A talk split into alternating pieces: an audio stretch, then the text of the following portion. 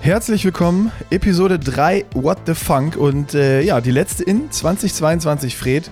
Und bevor du irgendwas sagen kannst und ich dich zu irgendwo zu Wort kommen lasse, starte ich mit der aller, aller wichtigsten Frage, die mittlerweile die Triathlon-Welt bewegt. Also da ist ja letzte Woche was passiert. Felgenbremsen versus Scheibenbremsen. was ist dein Take? Das ist die allerwichtigste Frage, die geklärt werden muss hier. Also ich war ja eigentlich auch immer ein Scheibenbremsen-Gegner, ähm, vor allem beim oh. Zeitverrat, einfach weil einfach aus Gründen der Aerodynamik.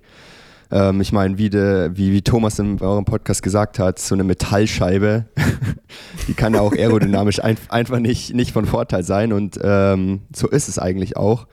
Und ähm, ja, bis ich dann nachher auch mal selber alles getestet habe und dann auch die Ergebnisse auf Papier hatte und es hat sich von der aerodynamisch Aerodynamik im Vergleich ähm, zum Felgenbremsenrad nichts verschlechtert und dafür kann man halt ähm, noch besser bremsen. Und ich bin es dann auch mal draußen gefahren und man fährt dann schon einfach, man fährt einfach anders. Also irgendwie einfach sportlicher ähm, bergab und um die Kurven rum. Und ich bin inzwischen dann doch äh, Fan äh, von Scheibenbremsen auf dem Zeitverrat. Auf dem Rennrad fand ich vorher eigentlich schon ganz gut, einfach wegen Bremsverhalten und da ist die Aerodynamik ja auch nicht, nicht ganz so wichtig. Ähm, vor allem, da ich mit dem Rennrad sowieso keine Rennen mehr mache. Aber ja, jetzt na, nach, nach äh, dem Podcast letzte Woche mit, mit Thomas Hellriegel ähm, hin, hinterfragt man das Ganze dann nochmal. also ich glaube, da, das, ist, das ist auch, wird die nächste Einstiegsfrage nochmal wieder sein mit Thomas für irgendwann Episode 2. Dann äh, werden wir das nochmal neuer, neuer ausarbeiten und verschiedene Tests fahren. Irgendwie, wenn er auf Lanzarote wieder abhängt oder so, dann nimmt er sechs verschiedene Fahrräder und Felgen mit und Speichenanzahl und dann äh, wird, mal, wird mal wirklich wissenschaftlich getestet. Dann fährt der Thomas 8000 Watt den Berg hoch, äh, Tabajesco und, und, dann geht's ab. Ah. Ja, ist, er, er, hat schon recht. Also die äh, durch die Venen, äh, durch die mehr Speichen wird es schon auf jeden Fall weicher. Allerdings ähm, gleicht sich das durch die, äh, die Steckachse wieder aus. Das hat er, hat er da, glaube ich, vergessen. Vielleicht müssen wir Thomas dann mal ein Scheibenrad besorgen. Mal gucken, ob er sich darauf einlässt. Ich glaube nicht, dass er sich darauf einlässt. Ich bin mir, ich bin mir ziemlich sicher. Gut, haben wir, haben wir das wichtigste Thema jetzt hier quasi zum äh, Intro schon mal aus dem Weg geräumt. Ähm, wie läuft's so bei dir? Was, hast, was hat dich so umgetrieben die letzten, den letzten Monat? Ja, ich war ja ähm, zum Trainingseinstieg in Mallorca, ähm, genauer gesagt in Palma Nova. Das ist so 15 Kilometer westlich von, von Palma an der Küste, beziehungsweise zwei Kilometer von Magaluf. Geht da schon was? Bisschen Party? da geht richtig, richtig, geht's richtig ab. Nee, ich bin also machst mal, du mal so einen ähm, Einkehrschwung, nach dem Radfahren kommst du wieder erstmal direkt unter den Sonnenschirm, zwei Aperol rein und dann meine Laufstrecken gingen da, gingen da regelmäßig da an der äh, Küste entlang ähm, und durch die, die Partymeile in Magaluf durch und ist eigentlich schon, schon witzig, wie ausgestorben das jetzt das gerade jetzt alles ist. Und ähm, ja, ist auf jeden Fall so zum Training, jetzt gerade im Dezember. Ähm, Im Januar bin ich dann auch wieder da. Ein echten Top-Spot, gerade zum Radfahren, die perfekte Ausgangslage. Zum Laufen war es auch richtig, richtig gut. Ähm, was mir am besten gefallen hat, war der Track in Magaluf. Der hatte so eine, ähm, so eine Uphill, so 150 Meter Uphill-Track. Ähm, so knapp 7% Steigung. Und es war einfach perfekt für die, für die Hill-Raps. Kostet zwar 2,75 Eintritt, aber dann gibt es auch noch ähm, ja, halt eine 400 Meter Bahn, eine 500 Meter Grass-Track, eine 1 Kilometer Crossrunde, eine 60 Meter Indoor-Bahn, ähm, so ein paar ähm, ja, so ein kleines Gym Ach, und, äh, und dann so noch, diese, Trainingscenter. zwei, zwei Uphill-Tracks mit unterschiedlicher Steigung. Der zweite allerdings hat, glaube ich, irgendwie so ja, locker 15%, 15 Steigung. da habe ich die Hillraps dann nicht hochgemacht. Ja, und es ist so, so 150 Meter lang. Es war perfekt für so 30 bis 35 Sekunden. Konnte ich da meine ersten äh, intensiveren Einheiten hochmachen. Und ja, ansonsten 25 Meter Pool gibt es in Palma Nova direkt. Und ja, ich fand es zum Training echt ähm, überraschend gut. Ich finde das ein geiles Konzept. Also ich meine, auch wenn es dann 2,75 kostet oder Eintritt oder ist ja egal wie viel, aber wenn du irgendwie so in diesem, diesem Bereich 2, 3 Euro bist, das ist ja okay, wenn du dann da eine geile Strecke hast oder mal auf eine Track kannst oder so. Ich glaube, in vielen Städten in Deutschland sind ja so öffentliche Tracks oder so echt Mangelware, äh, dass, da, dass da Leute drauf können. Wenn du dann geil gepflegte Trainingsstätten äh, äh irgendwie hast, wo du drauf kommst und einen kleinen Eintritt zahlst, ist ja völlig okay dann. Also müsste man in Deutschland mal einführen, glaube ich. Ja, habe ich auch gesagt. Also ähm, für das Angebot zahle ich gerne 2,75 äh, für jedes Mal, was ich drauf kann. Auch so diese, diese 1 Kilometer, 1 Kilometer Cross-Runde. Ähm, so hast du auch so alle 100 Meter, ähm, ja, so eine Meter- oder Kilometer-Angabe. Und der, oder der 500 Meter Gras-Track um die, um die 400 Meter Bahn rum. Auch top, ist einfach weicher als ein Track und ja, es war schon echt, echt cool. Also ein- und auslaufen kannst du da auch machen. Dann genau. was hast du gemacht? 10 mal 2, 2 mal 10 mal 200, 150. Äh, ich war zweimal drauf, einmal ähm, dreimal, fünfmal äh, die 150 Meter hoch. Ähm, es ja, waren so 35 Sekunden, habe ich gebraucht. Und das zweite Mal waren dreimal, siebenmal ähm, hoch und wieder runter. Ja, das also. waren eigentlich die einzigen zwei intensiven Laufeinheiten dort. Können alle Leute, können alle nachtrainen. Also bist du noch nicht auf Kurs für eine 4700, ah nee, ist ja erst ab nächsten Jahr. Ich dachte dann vielleicht, weil du hast gesagt im letzten Podcast, du wolltest deine, deine Laufkilometer noch mal ein bisschen steigern und jetzt hast du ja gehört, wenn man Hawaii gewinnen will, ne, 4700 Kilometer laufen und dann funktioniert das. Also dann ab 1.1. 100er, 100er Wochen im Schnitt, bitte. genau. Aber ja, genau, wie Nils dann auch schon gesagt hat, in Trainingswochen muss es dann eher Richtung 120 sein, dann, dass man dann im Schnitt auf äh, 100 Kilometer pro Woche kommt. ja, stimmt. Wie weit bist du da jetzt weg?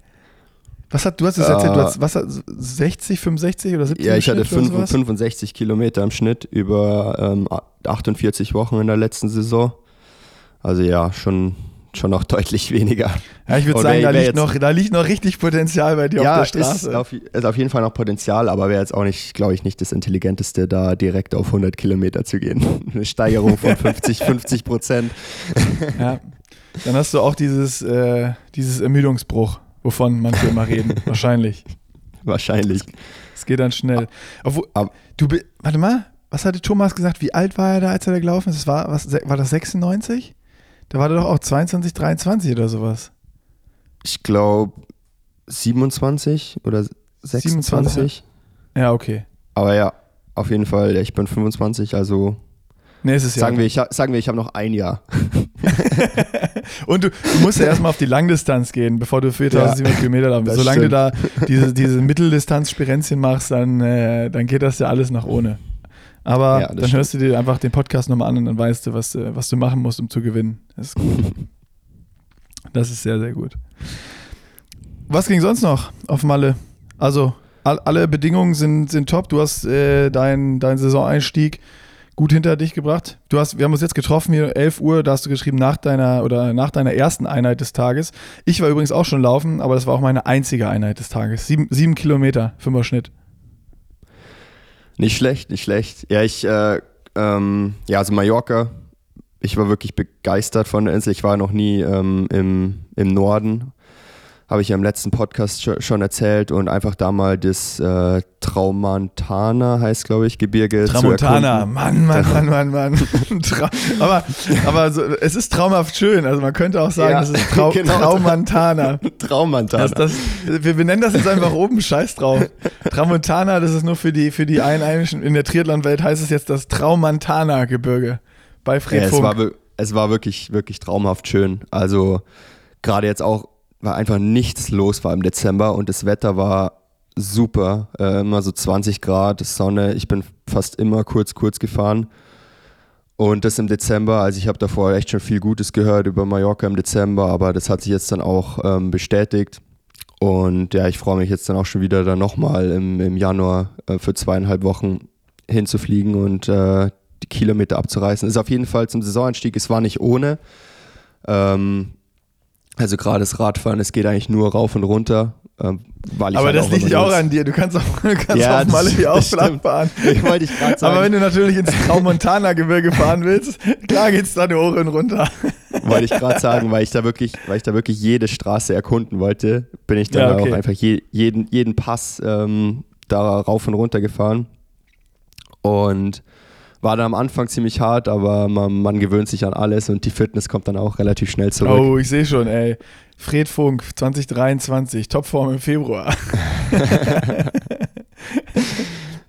das hat- ganze es Hügel hat- fahren.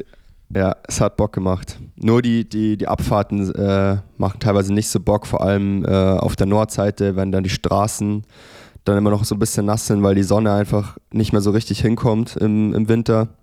Ah, okay. Ähm, ja, da muss man auf Mallorca schon ziemlich aufpassen, weil da rutscht man relativ schnell weg. Das wäre nicht gut, das wollen wir nicht. Also, das ist schon mal gut für alle, die jetzt da sind. Tipp: bei den Abfahrten aufpassen. Aber das ist ja auf Malle immer so ein Ding, dass du gucken musst, wenn da nur Schatten oder sowas ist. Und Ja, es ist oftmals so ein bisschen schmierig, wenn es geregnet hat oder nachts so ein bisschen, so ein bisschen feucht war. Auf Malle muss man generell ein bisschen mehr aufpassen bei den Abfahrten, finde ich, wie auf dem Kanal oder so, wo eigentlich du weißt, die Strecke Ja. ist immer super trocken, du kannst die Abfahrten da runterballern. Das Einzige ist so, kannst du die Kurve einsehen und kommt da ein Auto oder nicht. Ähm, das finde ich auf den Kanaren eigentlich immer ganz angenehm, muss ich sagen. Ja, die Radprofis machen es auch nicht anders. Ich habe dann immer danach so, weil ich die Abfahrten so runtergebauert bin, ähm, immer so geguckt, wie schnell da die Radprofis eigentlich runterfahren, die auch zum gleichen Zeitpunkt da waren. So Team Ineos und Bora Hans Grohe.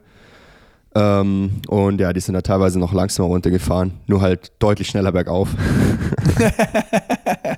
Aber die fahren ja auch in der Gruppe. Die sind nicht alleine wie du. Und dann ist es, dann ist es was anderes. Oder die haben Intervalle gemacht oder so. Ja, stimmt. Wenn ich, wenn ich in der Gruppe gefahren wäre, dann wäre ich auch so schnell wie Tom Pitcock, Zakalobra hochgefahren. Also easy.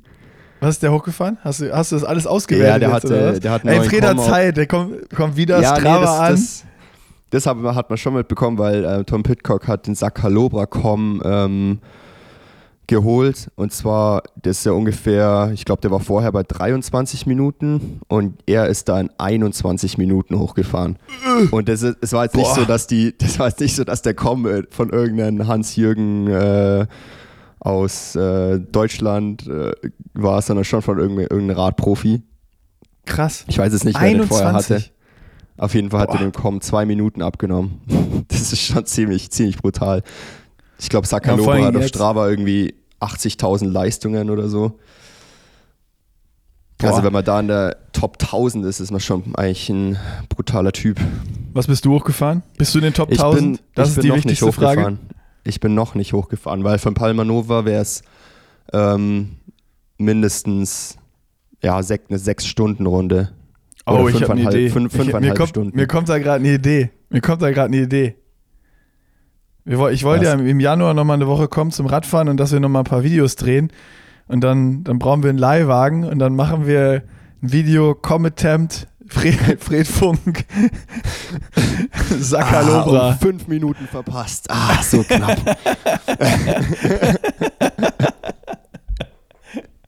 Aber es ist ja die Frage, wie man das, äh, wie man das filmt. Wir können ja so, ich kann ja so Zwischenzeiten einblenden, dass du nur so drei Sekunden hinten dran bist und so. Und Tom Pitcock war ja vielleicht einfach nur auf den letzten 100 Metern sieben Minuten schneller als du.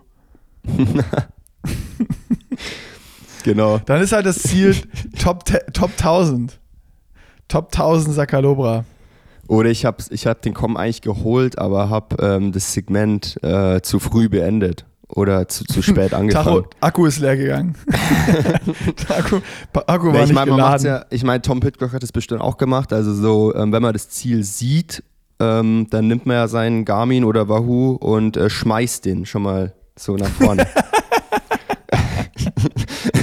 Das ist der Trick. Jetzt, jetzt Das ist, ist es der raus. Trick, um die Für alle zu holen. Com-Hunter, wenn ihr wisst, wie weit, ihr müsst halt berechnen vorher, wie weit man werfen kann, dann machst du den Wahoo oder den Garmin ab, nimmst ihn und wirfst den durchs Ziel. Aber du musst Genau. halt vorher wirklich gut Recherche betreiben, dass du auch weißt, äh, wo das Ding ist. Und du musst vielleicht noch einen Security Guard an der Ziellinie liegen haben, weißt du? Nicht, dass der so Ja, ein und- Kreide markieren, Sprühkreide, und wenn der so ein paar Zentimeter vorher liegen, dass der noch schnell wer drüber kicken kann. Weil sonst ja, ist genau, das ganze stimmt. Ding also den- man muss schon auch äh, wissen, wie weit man, wie weit man wirft. Also deswegen trainiere ich auch immer meinen mein Wurfarm. Das ist, Ey, das ist bei kurzen Segmenten. Gra- ich meine, gerade bei so, gerade bei so Serpentinen ist es eigentlich ganz gut. Weil, Also also da kann man halt schon mal Segmenten. so ein paar, paar Serpentinen von wei- von weiter unten kann man es schon mal so hochwerfen. Da spart man sich locker, kann man sich locker einen Kilometer sparen teilweise. Dann fährt einer oben ohne, Dann wirfst du den hoch, der fängt den und klippt ihn wieder dran. ja. Oder einfach mit dem Auto fahren. Also, das ist dann noch der nächste Ja. Trick. Aber mit dem Auto ist ja langweilig. Also das kann ja jeder. Das andere ist ja irgendwie noch so, das ist gemogelt, aber nicht so richtig gemogelt. Man ist ja trotzdem Wobei noch gefahren. Man hat Ich sich nur cleverer ob- ich frage mich, ob, ich frage mich, ob man mit dem Auto Sakalobra schneller hochfahren kann als Tim Pott am Pitcock mit, dem- mit dem Rad. Boah, das wär, ich glaube, dass das äh, so ein Walter Röhrl, der wird das schaffen. Aber da musst du, da musst du schon ein entsprechendes Auto, glaube ich, haben auf jeden Ja. Fall und, und Bock haben und fahren können. Und das Ding muss gesperrt sein. Weil wenn da von oben Radfahrer runterkommen, dann bin ich mir relativ sicher, dass es nicht geht. Stimmt. Also bergab wird es schwierig. Ja, das ist, ja, Backup auf gar keinen Fall. Also da sage ich definitiv nicht möglich. Ja. Aber bergauf, wie, wie viel kmh ist denn der da hochgefahren? Ist das auch ausgewertet? Und wie viel Watt? Äh, ich weiß gar nicht genau, wie viel, wie viel Kilometer der ähm, Sak 9, Sakalobra ist. 9,73 oder sowas hat er. Da, also er ist, glaube ich, irgendwie so 21 oder so, 21 irgendwas äh, da hochgefahren. Dann ja, sind es wahrscheinlich so 28, Ja, jetzt kommt, 29 jetzt können wir uns nur blamieren. Sag lieber nichts, wir können uns nur blamieren jetzt mit, mit den Mathekünsten. Also am besten sagst du da nichts. Das ist, äh, das, geht, das geht nicht gut. Das geht nicht gut. Ich wollte gerade schon Auf jeden Fall. Ja? Unter 30 km/h, also ist noch Luft nach oben. Ja, 30er Schnitt, ey. Das geht eigentlich immer. Muss, Ja, muss schon. immer gehen. So, weg, weg von äh, Strava kommst. Wir haben noch aus der Vergangenheit zum letzten Monat, wo wir nicht gesprochen haben, noch ein Thema, was offen ist, wo du natürlich deinen Senf auch noch zu äh, abgeben sollst. Und das ist der Ironman Hawaii. Bock auf Nizza? Also, ich meine, nächst, jetzt nächstes Jahr, ähm, wenn Nizza stattfindet, mache ich sowieso noch keine Langdistanz. Ähm, Du bist ja auch eh nicht qualifiziert. Ja, das stimmt. allerdings, hätte, allerdings hätte ich jetzt einen Struggle, ähm, wenn ich jetzt Hawaii zwei, starten will, müsste ich jetzt schon 2024, äh, entweder nächstes Jahr einen späten Ironman machen oder Oh, 2024 stimmt. dann einen frühen Ironman. Stimmt, Um also Hawaii eigentlich betrifft es dich schon. Ja, nur meine Meinung ist da so ein bisschen ah, geteilt. Also klar, Hawaii, ähm, ich glaube, da brauchen wir nicht mehr groß drüber reden. Das äh, ist halt einfach Hawaii und das kann man dem Sport nicht wegnehmen. Aber auf der anderen Seite bin ich nicht, nicht komplett abgeneigt ähm, von der WM an einem anderen Ort. Ähm, also ich fände es auch gut, wenn es dann nicht nur Nizza ist, sondern wirklich irgendwie Lati wäre noch gut. Hey, das weiß ich, das weiß ich noch nicht. Werde ich auch erst nächstes Da Jahr viele rausfinden, ob Betten, viele Hotels. Ach ja, das ist dann auch nochmal ein anderes Thema. Ähm, aber ja, also ich meine, ist halt dann einfach, ähm, andere Athletentypen sind halt dann da gefragt ähm, und können da gewinnen, die halt in Hawaii vielleicht nicht, nicht so gut sind. Es ist halt einfach bergiger, technischere Strecke, äh, nicht ganz so heiß. Stimmt Und- natürlich, ja. Es hat, hat nicht nur Nachteile, ähm, allerdings mit dem Move zerstört sich Iron Man halt schon irgendwie auch so ein bisschen selber. Was mein Problem eher ist, dass sich alle drüber aufregen und am Ende starten trotzdem alle bei Iron Man und in Nizza. Also Das ist ja das Interessante, was, was irgendwie, wo ich auch sage, das, das bleibt jetzt abzuwarten. Was machen, also bei den Profis, eh klar. So, das ist halt trotzdem dann am Ende die WM und du bist, du bist Weltmeister und hast den Titel und ähm, klar, von der Seite, wie du es gerade betrachtet hast, ist es, ist es natürlich auch vielleicht sogar für viele Athleten eine Chance. Zum Beispiel irgendwie ein Lionel Sanders, Hawaii war der nie so richtig gut, vielleicht kommt ja irgendwann gut, mal eine Strecke, wo Linus, der Linus Sanders, ich würde Nizza auch keine Chance haben, der, also Nee. gerade mit, dem, mit der technischen Abfahrt. Ja, ja, aber so, keine Ahnung, so ein Kurs wie Frankfurt. Ja, ne, wo du ein paar Hügel hast, die du wegballern kannst einfach und, und wo pure Radpower auch, auch irgendwie zählt äh, und es nicht zu heiß wird, wenn es dann, wenn's dann vom Timing her passt. Keine Ahnung. Also das ist schon, finde ich, ein interessanter Punkt, den du angesprochen hast. Und auf der anderen Seite ist es ja trotzdem dann alle zwei Jahre doch noch irgendwie wie auf Hawaii und, und bleibt noch da und ein Rennen, Männer oder Frauen, ist ja auch immer noch da. Ähm, und das, was wirklich spannend ist, ist, nehmen die Age-Grupper das jetzt an, dass es auch mal woanders ist oder nicht. Und ich hatte da jetzt, wir haben da ja auch noch gar kein Update wieder drüber gegeben. Nils hatte ich ja drüber philosophiert im Podcast und gesagt, am Ende haben auch die Age-Grupper die Macht, jetzt zu sagen, wir gehen da nicht hin und dann floppt das Ding halt. Ähm, wobei aber super viele uns danach geschrieben haben, ey, ich bin noch gar nicht so lange irgendwie beim Triathlon dabei und für mich ist eine WM eine WM und ich finde es trotzdem voll geil dahin und mich hat eher, eher Hawaii abgeschreckt, weil äh, Flugkosten aus ökologischer Sicht, die Kosten, die, die es sind, dann das Wetter liegt mir nicht, was weiß ich. Also da kamen echt viele, viele Nachrichten äh, von Age-Groupern auch, die gesagt haben, ja, Hawaii ist super cool, Traumziel und, und, alles toll und auch geil anzugucken. Aber da jetzt hinzufliegen, die einen eben aus ökologischer Sicht, die anderen aus Kostensicht, ähm, gibt es auch viele Sachen, die dagegen sprechen. Also ich glaube schon, dass du da recht hast, dass am Ende da das Ding trotzdem voll sein wird. Ja, ich meine auch, dass, wenn man jetzt Nizza als Beispiel nimmt, ich meine, es ist noch nicht bestätigt, dass es in Nizza dann auch stattfindet, aber wenn es halt einfach irgendwo in Europa ist ähm, und man macht dann irgendwie einen frühen Ironman oder zum Beispiel Ironman Frankfurt, qualifiziert sich und, ähm, und dann ist es in Europa, dann, ich meine, die, die meisten Age-Grouper werden da sagen, ja okay, dann, dann nehme ich das halt mit, weil ich meine, das ist ja kein großer Aufwand äh, und dann trotzdem eine, trotzdem eine Weltmeisterschaft. Ähm, also ich glaube schon, dass es am, das Ding am Ende voll sein wird. Äh, das, ich meine, das Hauptproblem eher auch für die Profis ist einfach, dass Frauen und Männer getrennt sind. Ich meine, das haben auch schon, auch schon viele angesprochen. Äh, ja, das ist eigentlich eher das, was das Ganze so ein bisschen, bisschen unattraktiv macht und ähm, den Move von Ironman ja nicht, nicht ganz so durchdacht. Und ja, langfristig ich weiß nicht, wie es da, da weitergeht, aber ähm, dadurch macht Iron Man schon so ein bisschen den, den Vorhang für, für die PTO auf. Ähm, PTO hat jetzt auch nochmal äh, mit Warner Bros. nochmal neuen Investor. Und Stimmt, das, Ganze, das, das, Ganze wird dann schon nochmal noch mal ein bisschen langfristiger. Die PTO Opens, ich glaube schon, dass die jetzt von Jahr zu Jahr mehr an Anerkennung gewinnen werden. Das Ganze wird ja auch immer auf Eurosport übertragen. Und dann kommt jetzt dann da auch irgendwann mal auch eine Langdistanz ähm, hinzu. Und dann muss eigentlich nur noch passieren, dass die PTO eins der, der Opens am selben Datum macht wie, wie Ironman, ähm, wie die Ironman WM, ob es in Hawaii stattfindet oder Nizza und dann die ganzen Profis halt bei der PTO starten und Ironman halt keine Profis hat und ja, da wo die Profis sind, werden halt dann auch die, die Age Grouper starten. Und das wäre dann so Schritt für Schritt äh, das Ende für, für Iron Man, würde ich sagen. Das ist ganz geil, wie du das betrachtest, weil eigentlich könnte man denken, ich, ne, wer sich mit dir beschäftigt, weiß ja, dass du auch schon irgendwie durch deine Eltern und von klein auf im Sport bist und irgendwie auch ewig dabei und auch so dieses äh, Hawaii-Ding ja einfach so kennst und, und auch diesen Mythos und sonst was und auch äh, ja, das, das, das geil findest, da mal irgendwann zu starten. Auf der anderen Seite betrachtest du es halt auch voll so aus Profisicht und man merkt immer mehr, dass du schon mehr Bock hast jetzt als äh, oder mehr Bock auf PTO hast als auf, auf äh, Ironman und auf Ironman-Rennen.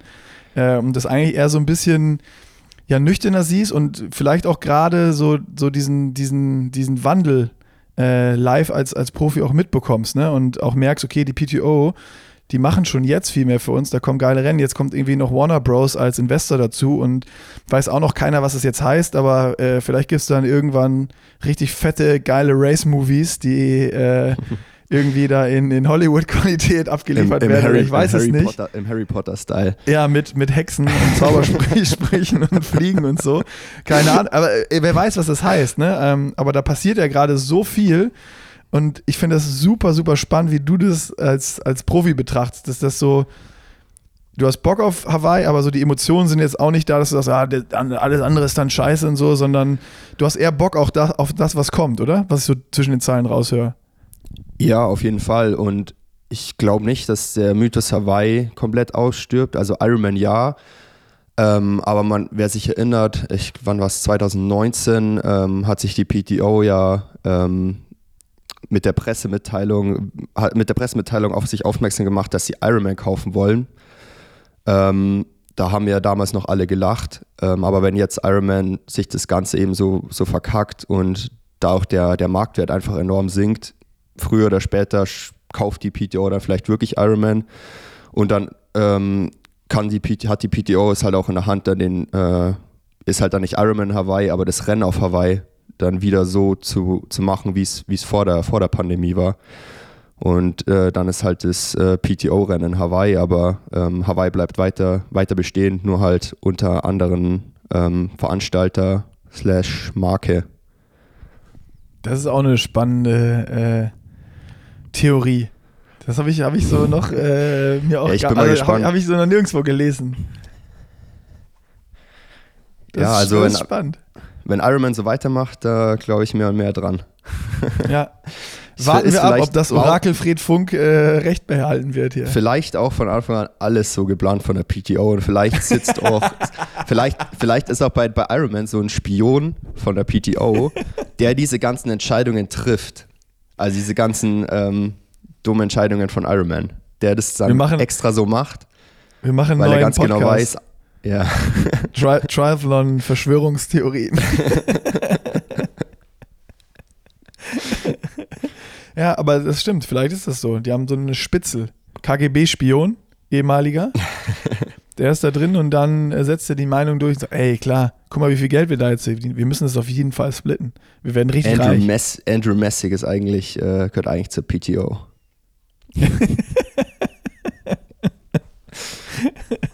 Jetzt ist es raus. You, you heard it here first. ja, also äh, wie gesagt, ich finde es mega spannend. Also du sagst erstmal, äh, klar, Hawaii äh, wäre natürlich geiler, wenn alles so bleiben würde.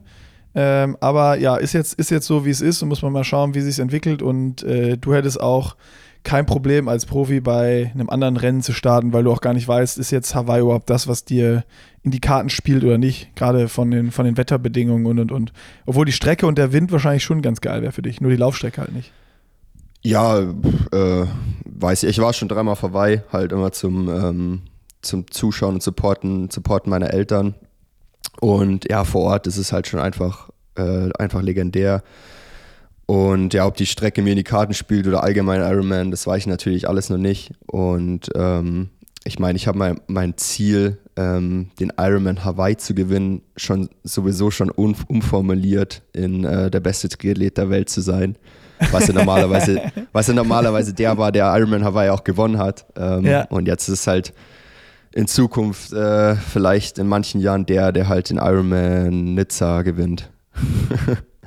Stimmt, da müssen, da müssen viele äh, Ziele umformuliert werden. Geht nicht mehr alles nur noch auf Hawaii. Das ist, Oder äh, der, der die PTO-Rennen gewinnt.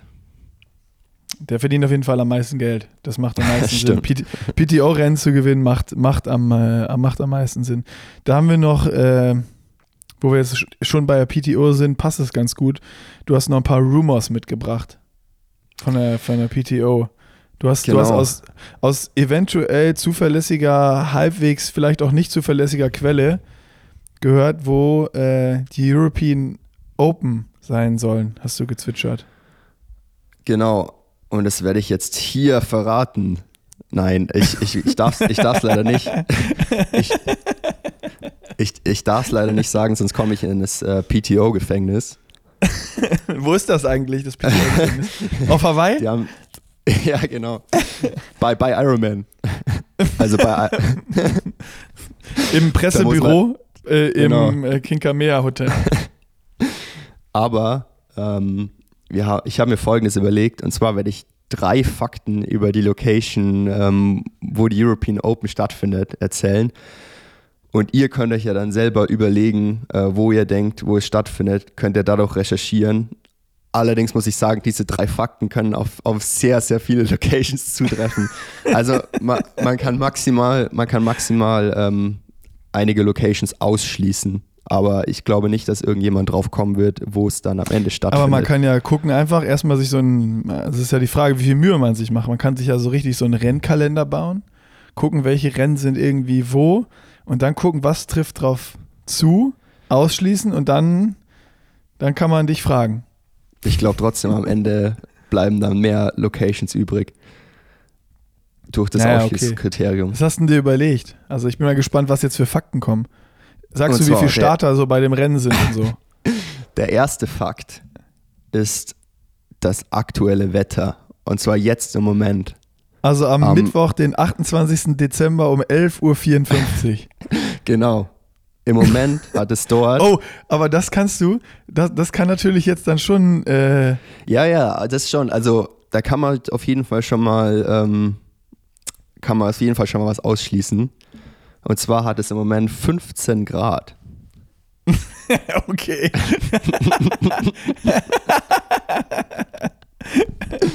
Das, das kann natürlich jetzt, äh, ja. Naja, okay. Da kann man viel ausschließen, aber viel auch nicht. warte mal, warte mal. Ich google gerade mal, wo in Europa hat es aktuell 15 Grad. mal, mal gucken, was da rauskommt. Ich glaube, da Mal gucken, ob ich schon, ob ich schon den. Treffer. Also vielleicht brauchst du mir gar nicht mehr erzählen. Äh, Wetter aktuell. So, pass auf. Jetzt hier. Kairo. Ah nee, das ist nicht Europa. hm. Tel Aviv hat 14 Grad, auch nicht. Also ich komme mit meiner Recherche hier, das ist, also Google. Ich habe Europa gefragt. So, jetzt hier. Wo sind es gerade? Oh, scheiße, ganz Italien hat 15 Grad. Ganz Italien hat 15 Grad. Rom. Rom hat 15 Grad. Ich weiß es, es ist Rom. Es muss Rom sein. Sag weitere, weitere Fakten, weitere Fakten. Ich, ich äh, finde das jetzt heraus hier. Vielleicht kann man mit dem nächsten Fact äh, Rom ausschließen. oh Ähm, nein, Und zwar, ich will Rom, ich will Rom nicht ausschließen, ich will Rom bestätigen. und zwar jährlich ähm, hat diese Location circa drei Millionen Touristen. Ja, okay. Scheiße. Ich glaube, ich, also ich würde sagen, Rom hat mehr als drei Millionen Touristen jährlich. Oder was meinst du? Nee, ich glaube, das passt. Das passt? Ich glaube, das Vielleicht- Kolosseum in Rom hat vielleicht kann ja, wahrscheinlich hat selbst das mehr. Das Café neben dem, äh, neben dem Kolosseum in Rom hat jährlich drei Millionen Touristen. Und da ist genau das Ziel. Und der letzte Fact, mein Favorite Fact, es ist sehr hügelig. Ja, okay, da kann ich jetzt wirklich nichts mit anfangen. Ich glaube, das Wetter ist der heißeste Tipp. Und dann drei Millionen, also mit dem Wetter und den drei Millionen, das müsste man rausfinden können. Also das Wetter schließt zumindest schon mal sowas wie, wie Norwegen, Schweden, Finnland, Dänemark, wahrscheinlich auch Deutschland aus. Ja. Das müssen wir mal. Ich werde, ich werde, das schaffe ich jetzt live nicht im Podcast, aber ich werde jetzt in die Recherche gehen und dann. ich meine, ich, ich wirst- weiß es ja, deswegen Dann wird Fred Funk da, liegen, da wird Fred Funk liegen, wo das nächste Rennen der PTO ist und kommt ins, ins Gefängnis, ins PTO-Gefängnis. Ich habe nie irgendwas gesagt, deswegen kann ich da Ach so, ja, nicht, wir sind ja äh, hier unter uns. Weißt du, wann das veröffentlicht wird? ah, ich, ich hoffe bald, weil ich möchte auch langsam mal meinen mein Rennkalender planen können. Wir Ja, wissen okay. auch immer noch nicht, wann genau manche Rennen stattfinden. Das ist natürlich, äh, aber es gibt keinen Termin, wann das offiziell irgendwie. Du weißt es ja auch nur von Ja, irgendwelchen zwei- Rumors, die auch vielleicht nicht, nicht bestätigt Ja, von sind. den, also es von den Terminen, die Termine sind schon so halbwegs bestätigt. Für die European Open ste- stehen allerdings zwei mögliche Termine drin. Ja. Und ja. das bringt mir aber auch nichts. Ich bräuchte halt einen Termin, um dann sicher zu sagen, wann ich ins Trainingslager gehen kann und wann, also ins Höhentrainingslager und äh, wann Ich ich, andere machen kann. Ich habe einen Tipp Was? für dich, ganz einfach. Mach's einfach wie die Norweger, buch dir halt einfach ein Jahr lang ein Zimmer in Font-Romeu und dann kannst du da immer hin. Jetzt der ähm, Christian Blumenfeld ist ja im Moment in Marokko. Ich habe Das keine habe ich auch Ahnung, was- gesehen. Und er auch ist auch in der Höhe irgendwie, ne? auch irgendwie, ja, er ist in die Höhe gefahren jetzt diese Woche mit dem Rad, aber also Marrakesch ist glaube ich so auf knapp, knapp unter 1000 oder so. Also ist nicht in der Höhe. Wahrscheinlich Hitze. Hat er da einen neuen nicht, Sponsor? Gibt es da auch irgendwie einen Ölkonzern oder so? Er ist da auf jeden Fall irgendwie so zwei oder drei Monate, hat er auf Strava gemeint. Ich weiß nicht, ob es ein Joke war oder aber wirklich so lang ist. Das weiß man bei den Norwegern nie. Das ist, die trainieren dann so Locations, wo vorher noch nie irgendjemand trainiert. Und Aber, wahrscheinlich ist es auch aber er kacke. alleine. Also Gu- Gustav ist gerade in Norwegen. Vielleicht kommt er dann auch noch nach Marokko, das weiß ich nicht. Wahnsinn. Was willst du denn? Also, wärst du jemals auf die Idee gekommen, nach Marokko ins Trainingslager zu fliegen? Absolut nicht, aber jetzt, wo ich auf Strava so ähm, vom, vom Blumenfeld die Einheiten gesehen habe, ist jetzt scheint es gar nicht, schaut es gar nicht so schlecht aus zu, zum Trainieren. Also er ist da bei Marrakesch, gerade da, wo er jetzt hochgefahren ist, das schaut eigentlich echt gut aus. Also Krass. so viel hätte ich, ich hätte von Marokko weniger erwartet. Aber ich meine, ja, Wart's ab, ey. Nächstes, in, in drei Jahren trainieren alle in, in, Marokko. das Marrakesch, Marrakesch, wird das Marrakesch. neue Girona. Ja, Triathlon-Hochburg. Viel wetterstabiler als Girona. Da ist Kackwetter, da hast du manchmal nur 15 Grad, 16 Grad, 17 Grad im Winter. Viel zu Ja, jetzt wo, kalt. Fro jetzt wo Frodo nach Andorra gezogen ist, dann müssen jetzt eigentlich eh alle nach Andorra. Also Girona ist jetzt eigentlich schon wieder out. Ja, aber er ist da hingezogen und ist jetzt aber auch direkt wieder in Australien. Mehr- also Stimmt. Andorra zum Trainieren halt von den Bedingungen doch nicht so geil, glaube ich. Es ist nur im Winter. Ja, gut, im Moment Ey, ich, wahrscheinlich ich weiß nicht, ob ich das schon, ich weiß nicht, ob ich das schon mal im Podcast erzählt habe, aber äh, ich habe mal mit dem Janosch eine Bikepacking-Tour gemacht von Barcelona nach Andorra und dann über Girona wieder zurück. Ähm, und in Andorra, das ist zum Trainieren eigentlich so kacke. Ich weiß gar nicht, warum da die ganzen Radprofis und so wohnen. Du hast da, ich weiß nicht, wie es gravelmäßig ist, Ich weiß ganz zum genau, warum da Rennradfahren, die ganzen Radprofis wohnen. ja, Steuern. ja, Die ganzen Kolumbianer und Spanier, aber die sagen das ja auch offen. Genau. Die sagen ja auch alle, ja, ja, nö, ich wohne hier, weil äh, Steuern sparen und so. Ähm, aber du hast da zwei Straßen, wo du rausfahren kannst. Und wenn die Ruhetag haben, zwei Stunden locker, fahren die eine Stunde einen Berg runter und eine Stunde wieder einen Berg hoch, der nicht ganz so steil ist. Oder es gibt so eine 140 Kilometer Runde anscheinend. ja so ein kannst du in eine oder andere Richtung rausfahren. Bisschen wie Sierra Nevada eigentlich auch. Achso, ist auch so scheiße. Warum warst du denn Ja, da? ich meine, du warst ich- da wegen also der Höhe. Ja, Wie hoch ich, ist ich, mein, ich, ich Ja, finde Sierra Nevada eigentlich nicht scheiße, aber am Ende, wenn man draußen Rad fährt, fährt man auch dann halt den Berg runter. Also wenn man den Berg ganz runter fährt und dann wieder hoch, dann hat man schon mal zwei bis zweieinhalb Stunden, je nachdem, wie schnell man wieder hochfährt.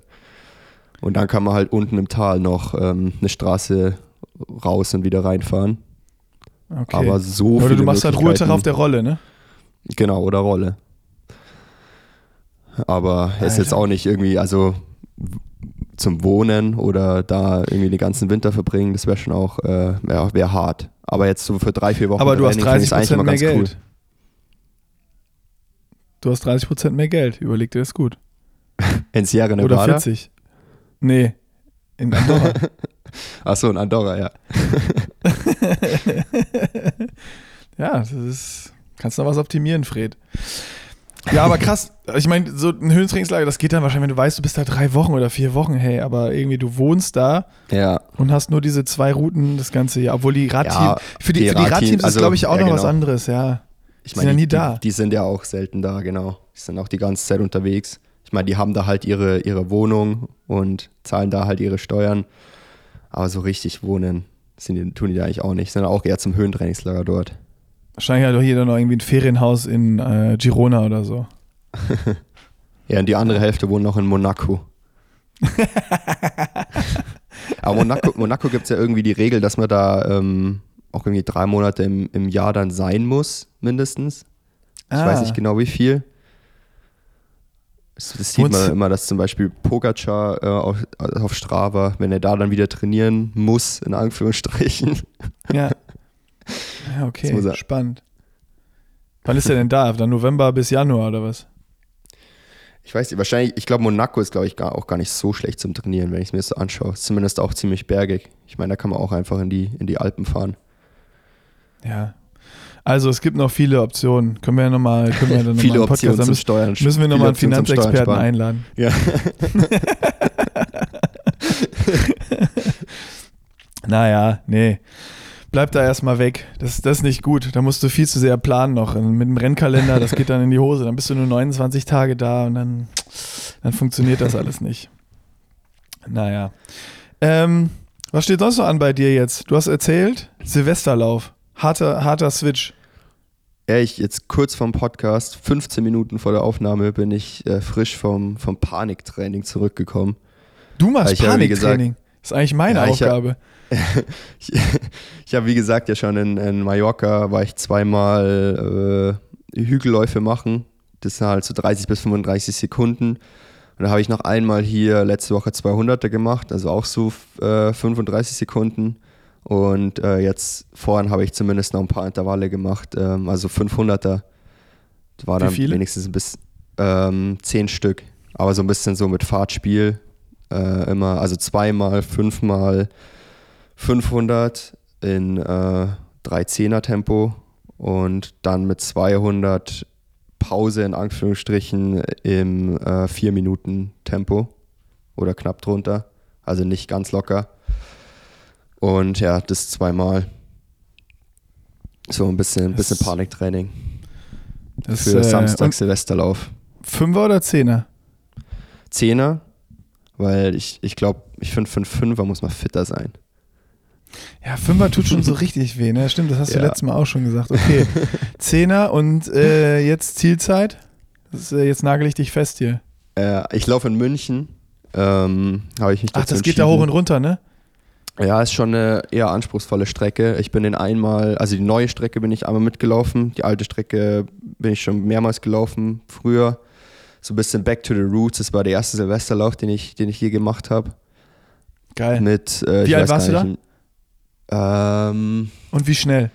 ich glaube 2000, ich glaube Ende 2011, ähm, also war ich 14, 14, ja. bin ich den Zehner gelaufen in, glaube ziemlich genau 35 Minuten. Alter. Das war die alte Strecke, die war Dann auf jeden dann, Fall. dann warst du ja damals schon so schnell wie War auf heute. jeden Fall. Ja, genau. Also schneller, schneller, schneller kann ich eigentlich inzwischen nicht. Auch nicht. Gut, damals äh, hatte ich halt irgendwie 60 Kilo oder so. Das ist halt dann beim Laufen auf jeden Fall ein Vorteil. 60 Kilo, warst du dann nur Läufer oder was? Du hast Ja, doch da mit schon 14, Triathlon Mit gemacht. 14 war ich halt auch nur 1,20 groß oder so. Ja, okay. Aber vier, du wirst ja, du wirst ja versuchen, unter 34 zu laufen, schätze ich mal. Ja, nee, also ähm, ich bin. Ah ja, 35. ich bin, glaube ich, die neue Strecke Ende 2018 glaub, oder Ende 2017 bin ich die gelaufen. Und da hatte ich eine 33 irgendwas, aber ohne Carbon-Schuhe. Ähm, vielleicht mit ein bisschen mehr Training. Also unter 33 sollte auf jeden Fall gehen, trotz anspruchsvoller Strecke. Und Mit nur dreimal harten Training. ja, ich meine, ich habe schon so eine Also du bist schon noch, Fitness. die, der, der Höhen, Höheneffekt ist immer noch da. Der, von vor Nee, das, das Saisonpause. auf keinen Fall. Also ich von allen drei Disziplinen ist Laufen gerade auf jeden Fall das, wo ich am, am meisten struggle, immer noch. Jetzt nach vier Wochen Training. Also Ja. Schwimmen und Schwimmen und Radfahren habe ich eigentlich schon eine relativ gute Grundfitness erreicht, mit der ich jetzt im Winter trainieren kann. Laufen fehlt mir, fehlt mir irgendwie noch so, ja, so ein, zwei Wochen, bis es sich irgendwie gut anfühlt. Ähm, ja, also ich hoffe, die, Ka- die Carbon-Schuhe äh, hel- helfen mir da so ein bisschen am, am Samstag. Schön die, die Hoffnung auf die Carbon-Schuhe gesetzt. So, ja, Bestzeit muss drin sein. Ich bin noch ohne Carbon-Schuhe gelaufen. Da, da geht Aber ich habe hab mir vorgenommen, ich, ich laufe weniger auf Zeit, gerade auch wegen Ja. der Strecke, sondern mehr auf Platzierung. Ich, ich weiß nicht, wer mitläuft. Also in München sind meistens immer irgendwelche guten Läufer von der Stadtwerke München am Start auch. Ähm, ich glaube 2018 oder 2017 äh, war ich Dritter dort. Deswegen vielleicht schaffe ich es wieder aufs Podium da zu laufen. Oh, Podium. Podium ist ein gutes Ziel, immer. Aber wenn du jetzt sagst, du bist, du struggles noch so und irgendwie, keine Ahnung, irgendwas um die 33 wird es schon werden. Die Carbon-Schuhe werden es schon richten. Glaubst du, dass du in der Saison, wenn du da einen Zehner laufen würdest, schneller rennen kannst? Oder so, also ich meine, das macht man ja als, als Triathlet nie, aber das, die, die Frage kam mir gerade. Wenn du halt sagst, du bist richtig fit im Land, du hast jetzt nur drei intensive Einheiten gemacht und die Saisonpause und dann könntest du so eine Zeit laufen. Also was, was wäre dann so theoretisch, wenn du rumorakeln müsstest, möglich, wenn du so richtig fit bist im Laufen in der Saison? Also 2020, als ich meine 5 Kilometer Bestzeit gelaufen bin, das war 14, ähm, 47. Ähm, da wollte ich dann eigentlich auch noch später in der Saison die 10 Kilometer deutschen Meisterschaften laufen. Ähm, hatte ich mich dann kurzfristig doch dagegen entschieden. Aber da hatte ich schon die Form, dass ich da eine, eine 30, um die 30, 30 laufen hätte können. Also Krass, also vermut, doch nochmal vermutlich. Ich habe es dann nicht gemacht. Ja. Ähm, aber ich denke schon, dass ich in der Saison, ähm, wenn ich da fit bin, unter 31 laufen kann. Ähm, also beim Silvesterlauf 2019 in Nürnberg bin ich eine 31,14 gelaufen. Ähm, da hatte ich aber schon deutlich, deutlich mehr Training davor, deswegen war ich da schon deutlich fitter. Und es war dann auch, ähm, auch schon mit Carbon-Schuhen. ja. Ja, also so eine tiefe 31 konnte ich da schon laufen und dann in der Saison denke ich schon, dass unter 31 geht. Aber ähm, ich meine, so, ein- so ein Blumenfeld oder Eden, die können, können es ja in vielleicht sogar unter 28 laufen. Ja, trotzdem, das ist schon, das, das ist schon richtig schnell. Das ist schon, das ist schon, das ist schon gut. Dann äh, hoffe ich mal, dass du es irgendwann mal ausprobierst. Unter, unter 30. Das ist auch noch so ein Lebensziel. 10 Kilometer unter 30 Minuten. ja, stimmt. Also, Silvesterlauf. Fred Funk wird das Podium anvisieren. Zeit egal. Halte ich, halt ich so fest. Zeit ist komplett wurscht. Wahrscheinlich bin ich schon wieder komplett am Tiefstapeln und am Ende haue ich trotzdem irgendwie eine 31 irgendwas aus. Oder du läufst eine, so, eine, so eine 33, 59 und bist richtig ja, genau, unzufrieden. Genau, oder? Es ist komplett in die andere so, Richtung. Dann ist so komplett Silvester ist im hoch. Arsch. Silvester ist so richtig im Arsch, weil du richtig schlechte Laune hast, weil du einfach überhaupt nicht performt hast und so richtiger Loser Boah, bist. Letztes Jahr habe ich ja, ähm, haben ja Janne und ich hier den äh, Silvester Clash ja mitgemacht. Hier ja, mit der, der. Richtig dumme Idee. Ja, ich, ich habe es kaum, kaum durchgehalten bis äh, 24 Uhr. Also ich bin schon mal, ich bin davor schon immer so weggedöst. Geil. Aber es haben voll viele wieder geschrieben, ob es dieses Jahr wieder einen Silvester-Clash gibt, äh, wo ich dann leider schreiben musste, nee, schaffen wir dieses Jahr zeitlich leider nicht, aber vielleicht äh, peilen wir das nächstes Jahr mal wieder an. Dann aber nicht Überpritzel, sondern wir brauchen noch was Längeres. Gibt es noch, gibt's auf Swift noch eine längere Runde oder ist das die längste? Ja, ich meine, man kann es ja einfach zweimal fahren. Einfach zwei Runden. 280 auf der Rolle. Nee, nee. Äh, das schafft ich mein, nur man, hier man hat, ja dann, ähm, man hat ja dann, wenn man dann Alp Zwift oben ist, da bin ich ja dann auch abgestiegen, duschen gegangen und mein äh, Avatar ist noch runtergerollt. Stimmt, das ähm, habe ich da auch haben, Da haben wir dann erstmal 10 Minuten Pause und dann, dann geht's wieder los. Kann man, was, kann man was essen, trinken, einmal Sachen wechseln und dann geht nochmal eine 140er. Nee, das machen wir nicht. Dann äh, lassen wir das lieber ganz sein. Also 100, das ist, aber das ist die offiziell längste Strecke über Pretzel. Äh, ich, soweit ich weiß schon. Und okay. was auch noch eine ja, Möglichkeit ist, ihr könnt auch Everesting machen. Nee, das ist dumm. Sowas ist, sowas ist richtig dumm. Das ist die längste normale Strecke. Ich würde sagen, dass das Ziel haben wir erreicht, dann reicht das auch. Für, soll, für Everesting gibt es auch, für Everesting gibt's auf äh, Zwift auch meines Wissens ein Achievement. Oh, dann ist, dann ist das aber die längste offizielle Strecke. Wenn es da ein Achievement für gibt, dann ist das ja, ja quasi ein, so ein Badge, Christian, so ein Aufnäher. ist wie so, äh, ne, äh, wie heißt es noch, Seepferdchen. Kann man sich dann auch, genau. kann man sich dann auf die Radhose nähen. Sowas müssen wir mal machen. Vielleicht machen wir im Pushing Limits Shop mal so verschiedene Abzeichen. Da muss man uns Strava-Files schicken und wenn man Everesting gemacht hat, dann schicken wir, äh, schicken wir so Badges zu, wie so Seepferdchen, die kann man sich dann auf die, auf die Hose nähen. und dann, wenn, dann gibt es so Leute, die haben so die ganze Hose voll mit so Abzeichen. Aber was gibt's noch? Everesting? Was gibt's noch für Achievements? Es gibt auch äh, Double Everesting. Oder Nein, halt ich meine so, wo ähm, man noch also, Abzeichen für machen kann, wie äh, Seepferdchen. So erster Triathlon, also, erster, also Tri erster Ironman. Ach so. Ähm, Hawaii-Quali, oh, es gibt auch für Hawaii-Quali, gibt es auch einen, dass man das auch stolz tragen kann. Wir müssen so, wir müssen so eine ganze Palette entwickeln. weißt du? Das ist dann quasi, wir machen, wir machen Pushing Limits, ist das dann nicht im Spiel bei Swift, sondern das ist in Real Life und du kannst dann auch wirklich zeigen, so beim, beim Vereinstraining. Das ist viel cooler. Ja, genau, Pushing Limits in so ein, ähm, in so ein Game boah. wie Swift umwandeln, wo man da auch boah, so leveln kann. Boah, das ist eine richtig gute Idee. Kann man leveln und gibt so Aufnäher, so Bügelbildchen. Aber hält das auf einer Radhose? Wahrscheinlich nicht, ne? Muss man halt Oder man kann lassen. sich die kann man, man, man kann, auch seinen Anzug bedrucken lassen. Man kann sich die hinten aus Finisher-Shirt bügeln. Kann man richtig angeben im Trainingslager. Es gibt so, es gibt so ein Pushing Limits T-Shirt zu kaufen. Da sind dann nur so diese Flächen angedruckt, so offen, weißt du, wo du die Abzeichen hindrucken kannst. Und wenn du alle Abzeichen hast, das, das ganze T-Shirt voll. Es muss so viel Abzeichen geben, dass ein ganzes T-Shirt voll ist.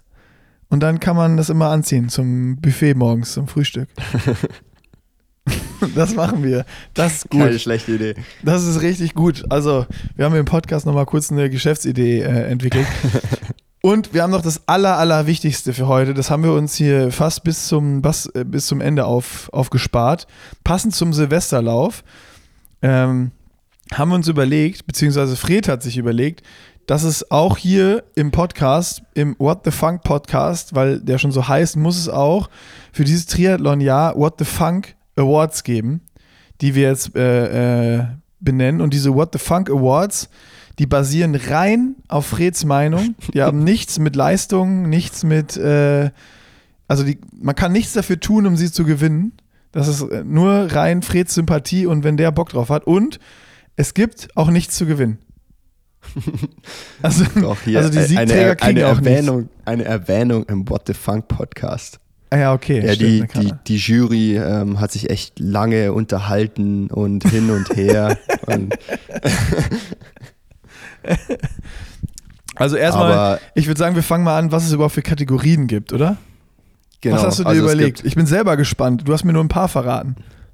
Erst, also ich habe einfach jetzt erstmal vier Kategorien ähm, für, für nächstes Jahr, falls ihr Kategorienvorschläge habt. Das oh, können, total, oh. können total abgespacede Kategorien sein. Ähm, meldet euch bei mir da oder vielleicht können wir auch im nächsten Podcast noch ein paar ähm, What the Funk, restliche What the Funk Awards für 2022 vergeben. Und so, zwar so, ich, so Resterampe oder was? So Resterampen. Genau. Was, was, wir noch so gefunden haben beim Aufkehren an Silvester. Jetzt habe ich erstmal vier ähm, Standardkategorien. Und zwar ähm, ganz klassisch Triathlet des Jahres und Triathletin des Jahres. Ähm, bestorganisiertes Rennen des Jahres oh. und Rennen mit dem meisten Potenzial, habe ich es genannt. Rennen mit dem meisten Potenzial, das finde ich am spannendsten. Wobei es vielleicht auch nicht ganz richtig. Vielleicht soll ich sich doch eher umrennen in ähm, schlechtestes Rennen. ich habe das komplett falsch verstanden. Ich hab, ich hab also es, verstanden. Ist, es, hat, nicht, es, hat nichts mit mein, es hat nichts mit meiner Leistung zu tun. Ja. Ähm, und ja, Triathlet des Jahres und Triathletin des Jahres hat auch nichts mit, ähm, mit der Leistung der oder der Athletin zu tun, sondern eigentlich auch wirklich alles nur ähm, basierend auf meiner so. Meinung und wen, wen ich am sympathischsten finde. Wen ich, also, dieses Jahr, wen ich dieses Jahr am sympathischsten fand. Okay, soll ich, soll ich raten? Okay, also fangen wir an sagen, mit. Ich würde sagen, Triathlet. Triathlet, und Tri Triathlet und Triathletin des Jahres äh, fasse ich zusammen. Ist ganz einfach. Ist beides Frederik Funk.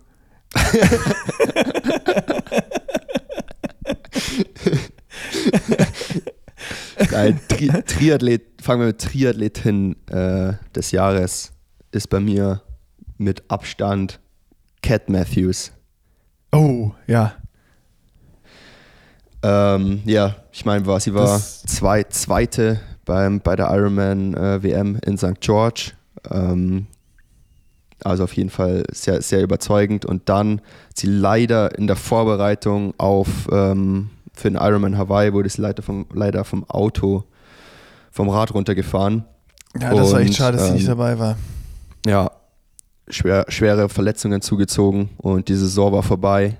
Ähm, aber ich finde, ja, Cat Matthews ja einfach. Dieses, dieses Sub-Sub-8-Ding hat sie ja, auch, Also, stimmt, das war ja diese, diese, diese Trainingsveranstaltung, die sie da noch kurz gemacht hat. Ja, also Leistung, Leistung keine Frage. Ähm, da ist sie ganz vorne mit dabei, aber einfach auch so, wie sie mit der, mit dem ja, Kona aus und ähm, allgemein, wie die damit umgeht, finde ich einfach super sympathisch. Auch einfach, einfach eine Athletin, die sich selber nicht, nicht, ganz, nicht ganz so ernst nimmt oder die das ganze Thema Triathlon nicht ganz so ernst nimmt und es wirklich macht, weil sie einfach ähm, super viel Spaß macht. Und sowas finde ich einfach immer richtig sympathisch. Und aus fast dem gleichen Kriterium auch mein Triathlet des Jahres, äh, Sam Laidlow. Ja, ah, hätte ich, ich hätte ich auch genommen. Den hätte ich auch genommen.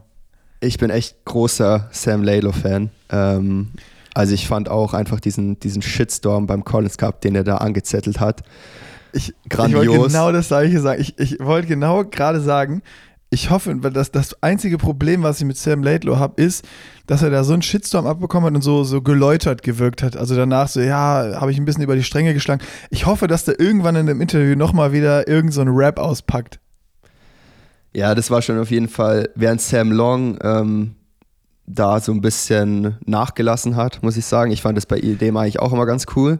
Ich fand den immer ähm, sau cool und da ist der für der mich. Ist ein bisschen, bisschen zu nett geworden. Ich mag, nee, ich mag den nicht. Also ich finde Sam Long ist für mich genau in diesem Punkt. Der ist jemand gewesen, immer eine große Fresse. Der hat auch mal ausgeteilt und immer, ah, hier meine ja, großen dann kommt er nicht einstecken, und, ja. und dann kriegt er einmal was ab und ja, beleidigte Leberwurst. ja, das stimmt. Also ich meine, gut, ich habe Sam Long schon auch dieses Jahr ähm, persönlich kennengelernt. Ich meine, der ist auch an sich einfach echt, echt sympathischer sympathischer Kerl. Aber ich, ich mag es schon immer, wenn, wenn die Athleten einfach ähm, ja auch, auch austeilen und dann, ja, wie gesagt, auch, auch einstecken können. Und äh, Sam Laidlaw hat es dieses Jahr schon echt gemacht. Und ich meine, Collins Cup war einfach, wie auch letztes Jahr schon, verdammt langweilig, abgesehen von diesem Match Sam Laidlaw gegen Sam Long gegen Lionel Sanders. Das haben sich ja, alle auch angeschaut. Im Vorfeld und dann kriegt er, kriegt er da einen Sack und, und hat Seitenstechen und einen richtig Scheißtag. Ja. Das ist wirklich, ey, wie du sagst, ich könnte in keinem Match sagen, wer gewonnen hat oder was passiert ist, bis auf in dem. Ja, das war wirklich das Einzige, was alle ähm, gespannt mitverfolgt haben. Und äh, Sam Laidlaw hat es geschafft, das, den Collins Cup wenigstens so ein bisschen interessanter zu machen. Und dass der dann halt auch noch da in Hawaii so ein Ding ähm, abliefert, das hat mich schon echt beeindruckt. Ähm, und ja, und an, also ich habe ihn auch persönlich kennengelernt dieses Jahr und ist auch wirklich ein, ein sympathischer, sympathischer Kerl. Ähm, also auch einfach einer, der auf Social Media einfach noch so ein bisschen einen, einen draufhaut, aber in echt eigentlich schon eher äh, einfach ein cooler Typ ist. Als mein, als mein Triathlet und meine Triathletin des Jahres. Akzeptiert, akzeptiert. Rennen des Jahres, bestorganisiertes Rennen des Jahres, oder wie hast du es genannt? Ja, bestorganisiertes Rennen des Jahres. Ich habe ähm, Challenge Weichsee habe ich ausgeschlossen, weil sonst nämlich immer Challenge Weichsee. Ich kann jetzt nicht äh, schon wieder, ist, weil es einfach mein Lieblingsrennen und Heimrennen ist, äh, musste ich das ausschließen und dann aus den anderen. Warst du bei dem Rennen am Start, was jetzt kommt? War ich am Start. Ja, ich kann natürlich nur, genau, das muss ich noch dazu sagen, ich kann natürlich nur aus den Rennen wählen, wo ich auch am Start war dieses Jahr. Ganz, also ich, ganz äh, wichtig, ganz wichtig, da noch kurz ein Disclaimer. Wenn natürlich irgendein Rennen nächstes Jahr äh, mit in diese Kategorie gewählt werden äh, will, dann ähm, ja, könnt ihr, könnt ihr gerne in die Kommentare schreiben, was er Fred an Antrittsgeld zahlt. ich meine, sonst würde wahrscheinlich auch äh, wie bei, bei den Triathlon Awards ähm, für Rennen Langdistanz des Jahres einfach immer Challenge Rot gewinnen. Wahrscheinlich, ja. ja, ich habe ähm, PTO, die äh, Canadian Open in Edmonton. Aha, spannend. Ähm, Warum? Ich fand das Rennen einfach irgendwie von vorne bis hinten perfekt organisiert. Ähm, weil es hat die PTO ja nicht, nicht selber gemacht oder zumindest in Zusammenarbeit mit äh, den, äh, ich weiß es nicht mehr genau, die auf jeden Fall auch die, die die WTS in Edmonton immer organisiert haben. Das heißt, die hatten da schon einfach mega viel Erfahrung, wie die da ein Rennen in Edmonton organisieren. Und ich fand es auch einfach cool. Ähm, in der Rennwoche alle Athleten waren im gleichen Hotel. Und ja, das Rennen selber hat mich einfach extrem an, an so ein ITU-Rennen erinnert. So mit Athletes Launch und äh, Pre-Start Area und alles Mögliche und auch so die Wechselzone. Also ich fand, das, das Rennen war einfach wirklich per perfekt organisiert von vorne bis hinten. Da hat mich die PTO wirklich sehr überrascht.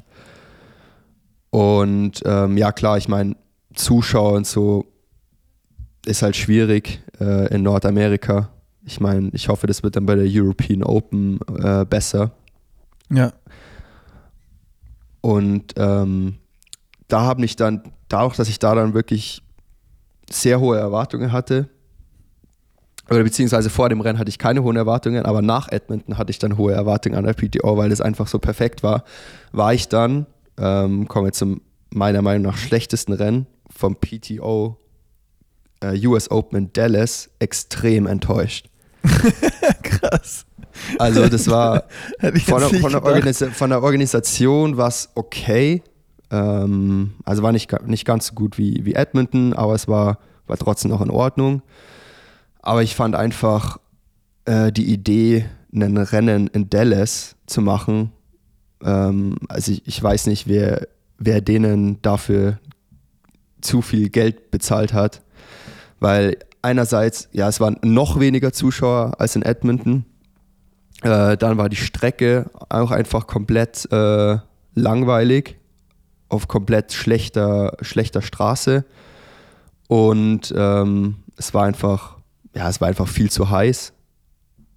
Und Dallas an sich ähm, einfach, also ich meine, ich habe jetzt nur diesen Teil von Dallas gesehen, aber äh, ich würde nicht sagen, würde es nicht als schöne Stadt bezeichnen. Von Edmonton fand ich eigentlich schon echt eine, echt eine coole Stadt und so. Auch die Strecken dort waren richtig gut. und äh, auch relativ anspruchsvoll. Und was in Dallas dann auch noch ähm, einfach im Vergleich zu Edmonton deutlich schlechter war, dass alle Athleten irgendwie in anderen Hotels waren. Also es hat irgendwie so dieses ganze, ah, ganze Feeling, ja. ähm, was ich da bei der PTO, äh, bei der PTO-Rennen in Edmonton hatte, war dann in Dallas einfach das komplette Gegenteil.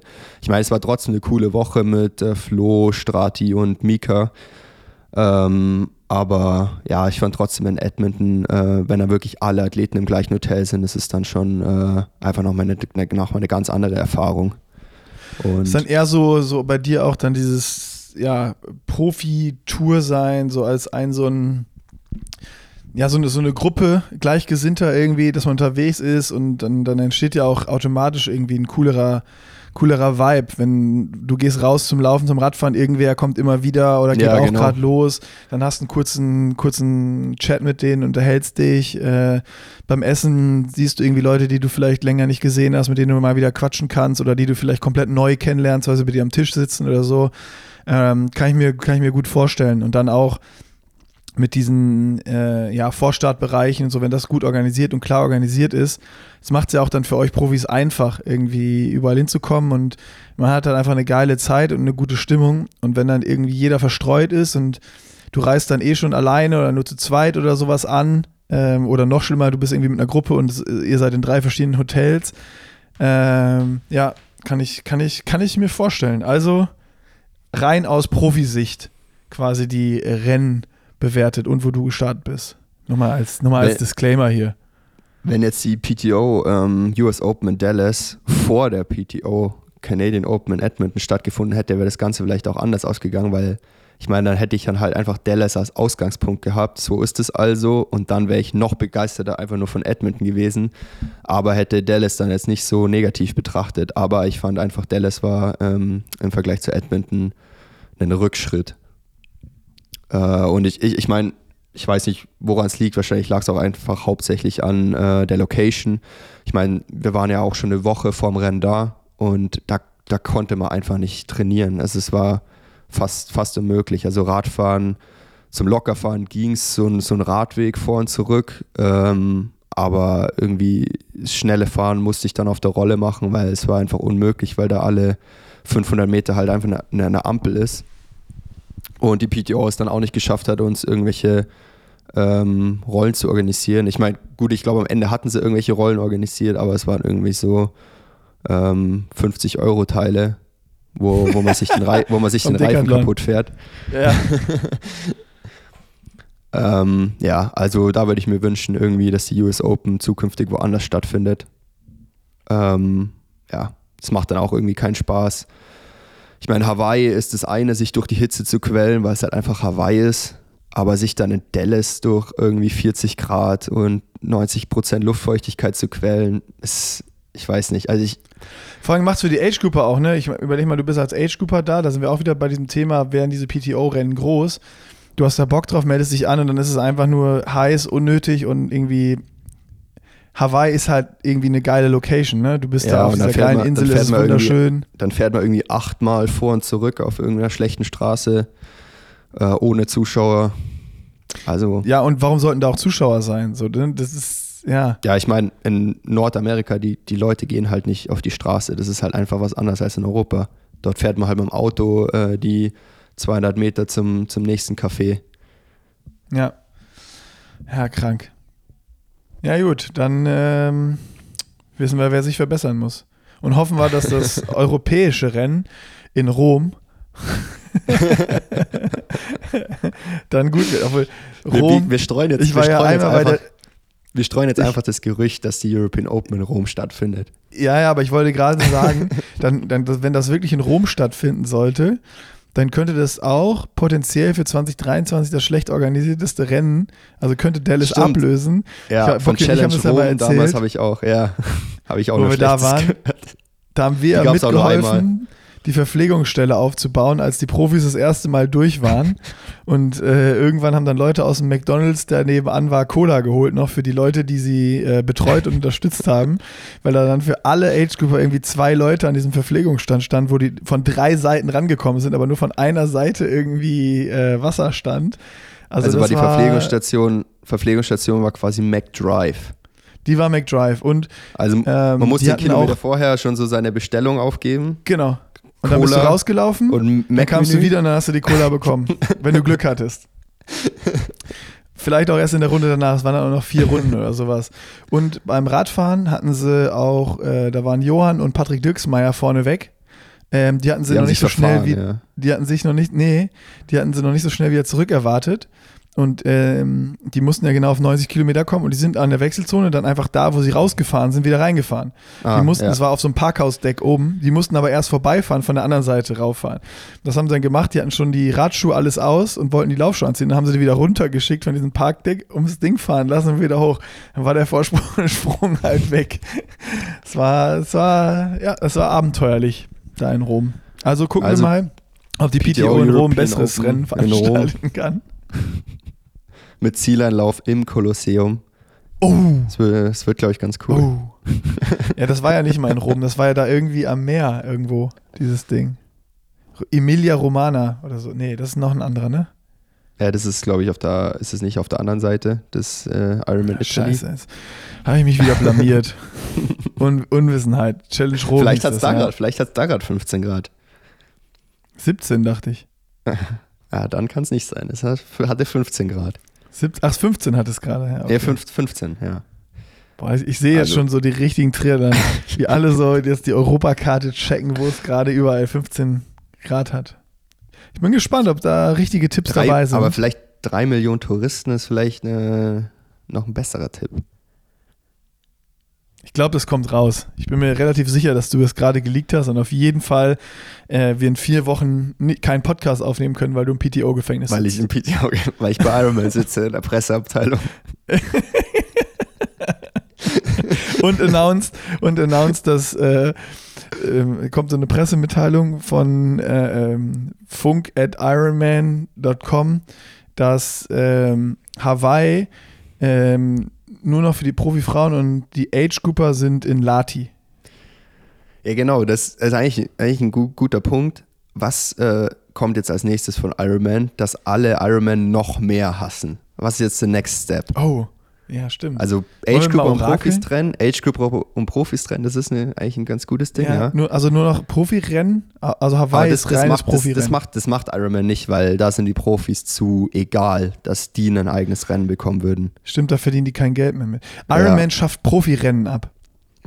Profirennen komplett abschaffen. Es ja. gibt, es gibt, es gibt nur noch Altersklassen. Es gibt nur noch Altersklassen. Und auch du als Profi gibst, es gibt kein Profi, äh, ähm, Profi-Lizenz mehr, sondern äh, du musst auch äh, Startgeld überall zahlen. Ja, ich meine, die, die, die, ja, die, ähm, die Lizenz für, fürs Jahr von Ironman ist ja auch irgendwie um 350 Dollar teurer geworden. Also kostet Hast du jetzt die eigentlich? 1300. Ja, ne? Nee, ich äh, habe mir bis jetzt immer nur die ähm, Single-Day-License geholt für jedes einzelne Rennen. Ah, ja. Weil bis jetzt hat es, glaube ich, 1000 Dollar gekostet. Ähm, und das heißt, es lohnt sich ab vier Ironman 73 Rennen. Ähm, und ich bin bis jetzt nie mehr als drei, glaube ich, pro Jahr gestartet. Einer also kostet dann billiger. sich 250 dann oder die- was? Ja, genau. Ah, Und okay. jetzt müsste, weil die, die Single-Day-License ist nicht teurer geworden. Das heißt, jetzt lohnt sich eigentlich noch weniger die ähm, Jahreslizenz zu ja. holen. Krass. Ich weiß noch, zu Johans Zeiten waren es damals noch 800 Euro oder 850 Ja, oh ja gut, Euro. ein weiterer Vorteil von der Jahreslizenz ist halt, dass man sich dann immer überall melden kann und dann steht man überall auf der Startliste. Weswegen Keiner weiß, ob du Ironman- kommst. ja, genau, weswegen die Profi-Startlisten auch nie äh, äh, ernst zu nehmen sind, bis äh, am Tag vorm Rennen. Aber das ist auch der Trick von Iron. Die haben, die haben immer gute Profi-Starterlisten. Aber was ich mir überlegt habe, vielleicht ist dadurch, dass es jetzt, vielleicht haben sie es deswegen teurer gemacht, ähm, weil jetzt lohnt sich noch weniger, noch weniger die Jahreslizenz zu holen. Das heißt, jetzt holen sich vielleicht mehr Athleten einfach diese Single-Day-Licenses und dadurch kann man dann nur bei dem Rennen eben starten, wo man halt auch äh, sicher startet, beziehungsweise weil man das halt eben bezahlt Oder- hat quasi. Oder, das ist jetzt die Frage, das weißt du jetzt wahrscheinlich aber leider nicht, muss man wie bei der DTU-Profilizenz die aktiv immer verlängern oder ist es wie so ein Fitnessstudio-Abo, dass sie darauf hoffen, dass die ganzen Profis die weiterlaufen lassen, ihr Ironman Fitnessstudio-Abo und auf einmal 1300 abgebucht werden, weißt du? Dann machen die nochmal wieder richtig viel extra Kohle. Mit äh, fünf Jahren Kündigungsfrist. Ja, wir haben jetzt erhöht auf 1300. Wenn du die abgebucht kriegst von deinem Konto, hast du automatisch die neuen AGBs akzeptiert, die ähm, in Hongkong äh, äh, laut der AGB äh, Rechte gelten. Und du hast dich jetzt für die nächsten 15 Jahre als Triathlon-Profi eingeschrieben. Herzlichen Glückwunsch. Und dann noch so klein gedruckt ist, dass du äh, keine PDO-Rennen starten darfst. Okay, genug äh, gemutmaßt. Ich bin gespannt, was, da- was, da noch so, was da noch so rauskommt. Äh, Würde ich sagen, machen wir, machen wir auf die Folge hier einen Deckel drauf oder, oder haben wir noch irgendwas vergessen an Themen? Ich glaube nicht, oder? Hast du noch was auf deiner Ähm, Liste stehen? Ich glaube, die ist leer. sonst, sonst heißt es am Ende nur noch, allen einen äh, frohen Rutsch, guten Rutsch zu wünschen und Ja. ein frohes neues Jahr und eine neue Bestzeit beim Silvesterlauf für alle, die laufen. Genau, ähm, vielleicht sieht man sich ja beim Silvesterlauf in München. Ansonsten auch von meiner Seite einen äh, guten Rutsch und ähm, kommt Fred- alle gesund ins neue Jahr. Fred Funk nimmt beim Silvesterlauf in München noch ähm, What the Funk ähm, Awards Kategorien an, die wir dann im nächsten noch, noch nachreichen Bester können. Aber nur die, Silvesterlauf, bester Silvesterlauf 2022. nee, nur Also ich die kann, ja nur die, ich kann ja nur die bewerten, wo ich gestartet bin. Also wird dann wohl München werden. richtig nutzlos dafür eine Kategorie zu machen. Aber allein deswegen wäre es schon gut. Und wir müssen sagen, wir, also die Awards werden langfristig maximal wird's 10 Awards geben. Das müssen wir beschränken. Dass man auch sich wirklich gute raussucht. Ich meine, man kann ja in Zukunft auch Silvesterlauf. so, man kann ja in Zukunft dann auch, wenn's, wenn viele gute Vorschläge kommen, ähm, die langweiligen Kategorien wie Triathlet und Triathletin des Jahres und Rennen des Jahres äh, aus, rausstreichen. Ah, das ist natürlich Dann eine gute Idee. Das ist limitiert auf 10, aber es, halt, es ist keine Kategorie gesetzt, sondern wenn eine Kategorie zu langweilig ist, dann fliegt die halt einfach raus. Ich überlege gerade, was gibt. Oder wir müssen es auf 5, auf, oder wir lassen es jetzt, weil ursprünglich waren es 4, wir lassen es jetzt bei 4 und wenn was zu langweilig ist, fliegt es einfach gnadenlos raus. Okay, Ja. nur Triathlet und Triathletin des Jahres muss dann beides ähm, raus, weil sonst, das kann, können wir in der heutigen Zeit nicht mehr bringen, dass wir eins von beiden rausstreichen. Ja, aber dann gibt es Hate, dann gibt es auch wieder Reichweite im Podcast hier. Das ist auch gut. Dann weißt du, hat man viele. Kommentare. das ist ja, es gibt ja mittlerweile auch äh, von, ich weiß gar nicht, wo ich das gesehen habe, von irgendwelchen Marketingagenturen, sonst gibt es auch schon die Tricks der, äh, der negativen Werbung. Also wenn du willst, dass über dein, dein Produkt, Unternehmen, was auch immer gesprochen wird, dann kannst du einfach was streuen und dann weißt du, da gibt es einen Hate, Ah, gibt es einen Shitstorm, gibt es viele Kommentare, macht- dann schicken das Leute alle so rum und teilen das und zack, kriegst du Aufmerksamkeit. Und weil Das es gibt ja dann auch immer. Leute, je nachdem, was du, also zum Beispiel, wenn du sagst, du hast, ja, es ist, da muss muss ich selber aufpassen. ja. Also Nee, sagen ich wir einfach, du hast Produkt X und das ist nur für Zielgruppe Y, dann kannst du ja die Zielgruppe X beschimpfen, die regen sich drüber auf, aber Zielgruppe Y, die, für die das Produkt auch ist, die hasst vielleicht auch Zielgruppe X und folgt dir deswegen. Also, das ist, was Iron Man macht. Ja, genau. genau das. Ey, Iron Man Hawaii, so. Iron Man Hawaii ist nur für die Frauen. Ja, weil Das wenn ist du, schon, guck mal, äh, schon sexistisch, oder? nee, aber nächstes Jahr dann nur für die Männer. Das ist, ach so, stimmt, Ja. jedes Jahr. Das dann jedes Jahr wird auf eine Gruppe, ja, ja. Guck mal, ich glaube, jetzt, wir sind da an was Heißem dran. Wir sollten, wir sollten da nochmal tiefer, Also- tiefer reingehen, weil Ironman macht ja auch viel mehr Geld mit allen Rennen, anstatt nur mit dem Ironman Hawaii. Also die WM ist eigentlich egal, weißt du? Ja, auf jeden Fall. wir sind da an was Großem dran. Also müssen wir doch äh, die nächste, also nächste, jetzt gibt es nochmal alle zwei Wochen dann äh, die Push, Pushing Limits, Verschwörungstheorien. Ja. Auch so ein bisschen mit Hate drin und so für die Kommentare, dass wir mehr Reichweite kriegen. Ja, das finde ich gut. So, also, Fred, guten Rutsch und neue Bestzeit. Vielen Dank. Machst du eigentlich keinen Silvesterlauf? Ich bin so unfit. Ich bin heute äh, Silvesterlauf, sieben Kilometer im Fünfer Schnitt. Das war Puls 180. Ja, passt ja dann. Äh, ein Silvester, 10 Kilometer. Fünf- fünf- 10 fünf- Kilometer im fünf- 50 Fünferschnitt. Minuten, unter 50 Minuten. Ja, muss mal, also ich überlege mir das nochmal. Vielleicht laufe ich irgendwo, aber vielleicht auch nicht. Ich erzähle es dir Ja, beim gut. nächsten Podcast. Da gibt es dann Race, gibt's dann Race Recap beim So nächsten ist es. Podcast. Silvester Race Recap gibt es im nächsten Podcast. Also, Und der nächste Podcast ist dann aus, live aus Mallorca. live aus Mallorca. So ist es. Ja. Aus, aus Magaluf. Aus Magaluf. Bis dahin, hau rein und tschüssi. Ciao.